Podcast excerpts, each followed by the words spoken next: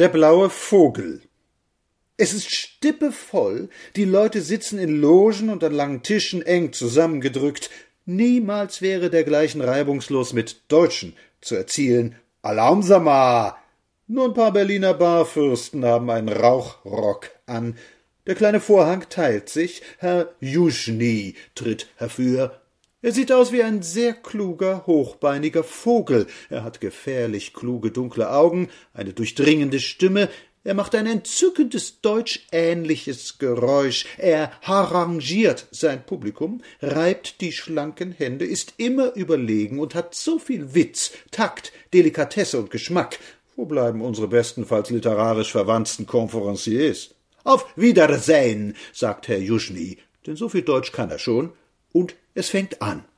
Um es gleich zu sagen, es ist keiner da, der etwa Überragendes könnte. Es sind sogar einige da, die weniger als mäßiger Durchschnitt sind. Aber so darf die Angelegenheit nicht angesehen werden. Die Berliner, die sofort Cash down on the table, Augenblicks für ihr Geld, Pointe, Frauen und Kostüme haben wollen, werden kaum begreifen, wenn man ihnen sagt, dass das hier der Exponent einer fertigen, feinsten Kultur ist und dass noch niemals in Deutschland ein Kabarett so unter der Fuchtel eines gebildeten Despoten, eben des Herrn Juschny, gestanden hat.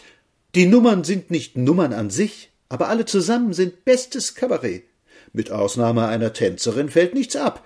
Triumphe feiern der Maler, die Maler, die Malerin, Chudjakow und Tschelischtschew und Boguslawskaja. Das haben wir noch niemals gesehen, und man denke, den ganzen Abend lang nicht eine Zote. Sie singen russische Lieder. Figuren und Prospekt sind gemalt, nur die Köpfe sind lebendig. Welch eine witzige Vereinigung von bunten Bauernfarben und lustigem, neuem russischem Expressionismus für diesen Zweck erfunden. Bei uns wäre das Zurückgreifen auf ländliches, deutsch, national oder kitschig. Bei ihnen ist es selbstverständlich. Ein großes Sofa füllt die Bühne, kleine Pritzelpuppen singen, Kissen werden lebendig, wie wenig aufdringlich, mit welch anmutiger Leichtigkeit ist das alles gemacht und keinen Augenblick kitschig, keinen Augenblick kunstgewerblich, ohne alle Prätension. Bei den Zigeunern. Reinhard zeigte das vor Jahren im lebenden Leichnam. Seine Frauenstimmen waren viel schöner, wenn so ein Alt einsetzte, kamen einem die Tränen.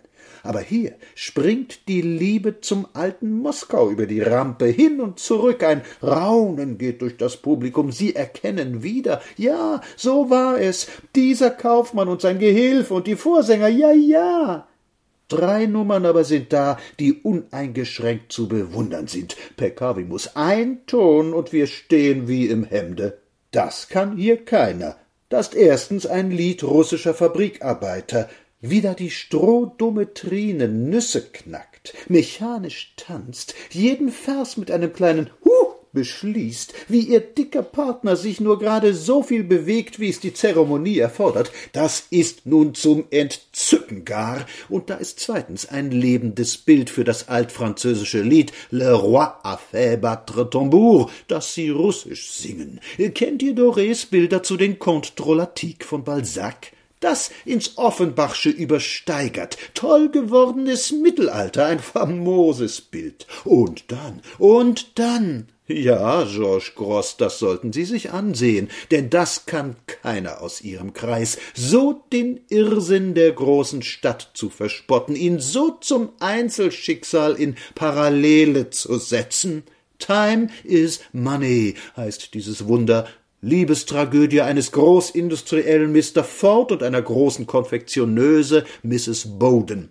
Den altgriechischen Chor bilden Sandwichmen und Schaufensterpuppen. Und wenn der Chansonnier dazu singt Mr. Ford, dann setzen sich die Sandwichmen in Bewegung und singen ein Gebet. Mr. Ford, Macaroni Großexport. Und wenn er sagt Mrs. Bowden, dann flirren die Wachspuppen Mrs. Bowden, Atelier Pariser Moden und verdammt willig sein, wenn man von diesem Rhythmus nicht träumt. Es ist ganz unvergesslich. Schüsse fallen, die marionettenhaft Liebenden gehen mit Tode ab und kommen ein bisschen wieder, aber der Chor singt Macaroni Großexport.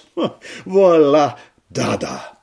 Das war noch gar nicht da, und man fühlte sich zu Hause in der Fremde, und alle Frauen sahen aus wie du, weich, mit halb geöffnetem Mund und jener kleinen Kugelnase, auf die man unbedingt einen Kuss setzen muss. Du warst nicht da, aber dein ganzes Land war da, und sein Geschmack und seine Lebensluft, sein unerschöpflicher Reichtum und seine einzigartige Kultur.